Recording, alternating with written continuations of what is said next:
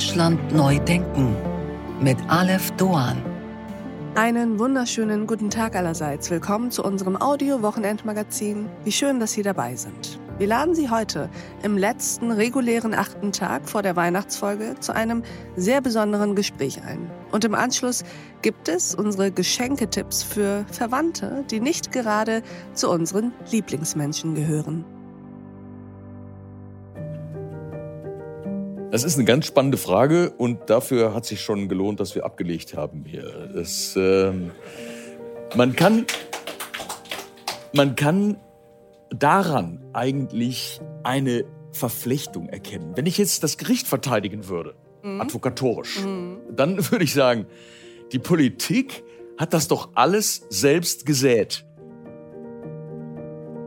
Kurz vor dem Jahreswechsel wollen wir uns nochmal den ganz großen Fragen widmen. Es geht unter anderem um die Auswirkungen des Nahostkrieges auf die deutsche Innenpolitik und Gesellschaft. Welche Debatten muss eine Gesellschaft aushalten? Welche Protestformen muss der Staat sanktionieren?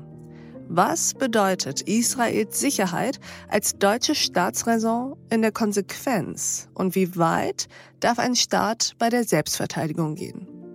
Außerdem widmen wir uns der Rolle des Bundesverfassungsgerichts. Nicht erst seit dem jüngsten Haushaltsurteil prägt die Judikative das politische Berlin.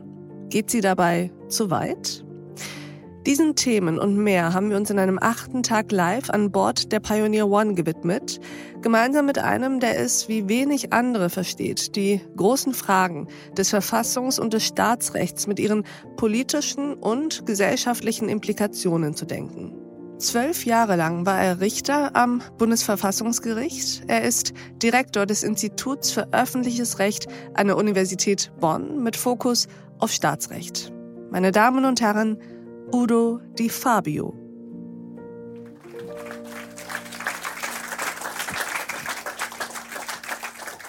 Es ist schön, zum dritten Mal auf diesem Schiff zu sein. Und es wird nie langweilig, oder? Na, ganz bestimmt nicht. Was war das, Herr Di Fabio, für ein Jahr? Mit welchen Gefühlen blicken Sie zurück, wenn Sie es tun? Was, was hat das Jahr mit Ihnen gemacht? Ja, das Jahr 2022 war ja schon ein Jahr, das uns eine Zeitenwende gebracht hat. Ähm, und das Jahr 2023 war nicht dazu angetan, uns wieder in einen, ich sage mal, Normalzustand oder in einen Vorkriegszustand zu versetzen. Ich glaube, was wir mit dem Überfall auf die Ukraine erlebt haben, ist tatsächlich eine Zäsur in den internationalen Beziehungen. Es ist äh, der Übergang in eine internationale, agonale Konstellation, in eine kriegerische Konstellation, die wir eigentlich so nicht mehr kannten. Also natürlich hat die Welt immer die Welt hat immer Kriege und Gewalt erlebt, klar. Also es gab keine Phase globalen Friedens, aber es gab doch ein Vertrauen darauf, dass wir eine internationale Weltordnung haben, die mh, hm, letztlich den Weltfrieden gegenüber offenen Aggressionen einigermaßen sichern kann. Und jetzt in diesem Jahr ist gerade im letzten Quartal mit dem 7. Oktober nochmal eine, eine besondere Düsternis über die Weltpolitik, über Menschen hereingebrochen, auch hier in Deutschland seit dem Terrorangriff der Hamas auf Israel. Und wir spüren die Auswirkungen dieses neuen Nahostkriegs in Deutschland auf den Straßen, aber auch in unserer deutschen Innenpolitik und in der Gesellschaft.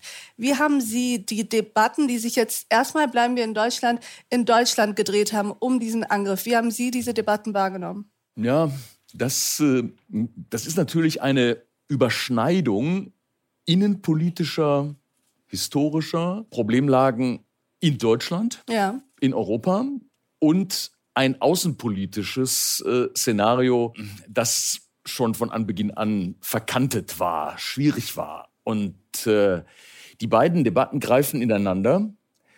Es ist, glaube ich, aber zu spüren, dass sich in Deutschland die Erkenntnis verbreitert, dass wir wirklich in einer etwas anderen Welt sind, wo es um Selbstbehauptung von Demokratien geht, wo der Angriff auf Israel nicht nur einer hm, der, man könnte fast sagen, bekannten Angriffe auf Israel ist, sondern, sondern? dass er ein Stein, ein Mosaikstein in einem, mm, in einem Bild ist, äh, wo es darum geht, die westlichen Demokratien aus ihrer vorherrschenden Position herauszudrängen. Und Israel gilt als äh, Speerspitze westlich-liberaler Demokratien. Und es geht da nicht nur jetzt um so etwas wie Anti-Israelismus oder gar Antisemitismus, sondern es geht auch darum, dass hier der Westen under attack ist. Mhm. Ähm, und äh, das ist auch bei der Ukraine der Fall. Ähm, die Ukraine ist auf dem Weg zum Westen, war auf dem Weg zum Westen und sollte von Putin daran gehindert werden. Also es geht nicht nur allein um die betroffenen Länder, mhm. sondern es geht um unsere Art, wie wir leben. Es geht um liberale, rechtsstaatliche Demokratien, die doch jetzt von einer Mächtegruppe international in einer hm, seit den 30er Jahren des letzten Jahrhunderts beispiellosen Weise herausgefordert werden. Und an dieser Stelle blenden wir uns aus. Diese Folge in voller Länge finden Sie auf thepioneer.de und in unserer Pioneer App. Probieren Sie es aus, hören Sie sich all unsere Podcasts an, lesen Sie all unsere Artikel und Newsletter, kommen Sie zu unseren Live-Events an Bord. Ich verspreche Ihnen, es lohnt sich. Bis dahin, auf sehr, sehr bald. Ihre Alef Doan.